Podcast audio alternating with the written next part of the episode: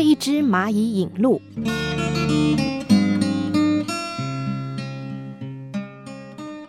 亿万富豪丹尼尔在散步的时候，发现一个小男孩蹲在路边，手里拿着一根草，在地上摆动着。丹尼尔好奇的弯下身，抚摸着小男孩的头，问他说：“小朋友，你在做什么呢？”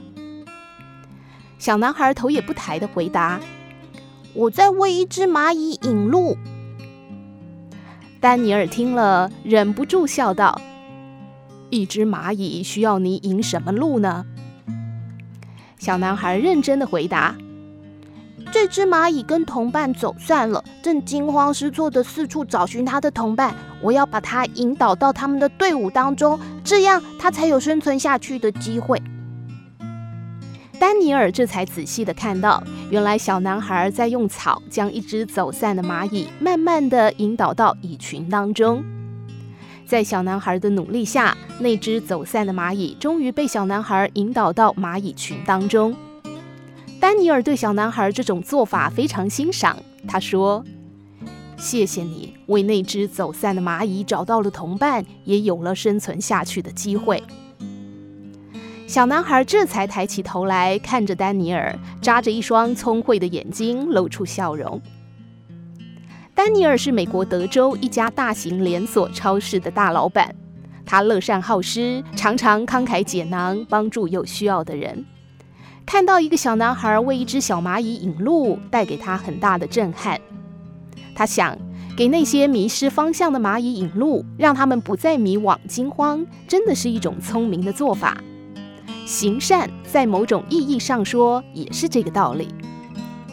有一天，他刚走到公司门口，突然被一个中年妇女挡住了去路。中年妇女带着一个七八岁的小女孩，一把鼻涕一把眼泪的向丹尼尔泣诉道：“丹尼尔先生，你可怜可怜我们母女吧！我丈夫得了重病去世了，我也失业了，我们母女俩的生活现在陷入困境。”说完，这位妇女从包包里拿出相关的证明，央求丹尼尔能够救济一下他们母女。丹尼尔听了，心中充满同情。如果这件事情发生在从前，他会马上掏钱给这对母女救急。可是今天他没有这么做，而是亲切地询问那位女士以前是做什么工作的。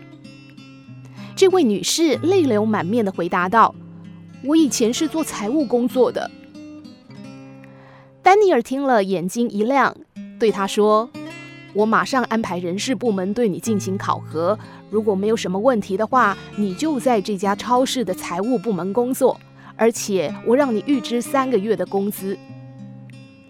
对方听了，脸上露出欣喜的笑容，连忙对丹尼尔道谢。一年之后，苏珊女士成为这家超市的财务主管，她的能力很受老板丹尼尔的赏识和器重。在耶诞节超市举办的晚会上，苏珊女士对前来参加晚会的丹尼尔说：“谢谢你，丹尼尔先生，是您为我指引了一条自食其力的路，同时也让我保有尊严。为一只蚂蚁引路是行善的最高境界，引路是一种智慧，更是一种大爱。”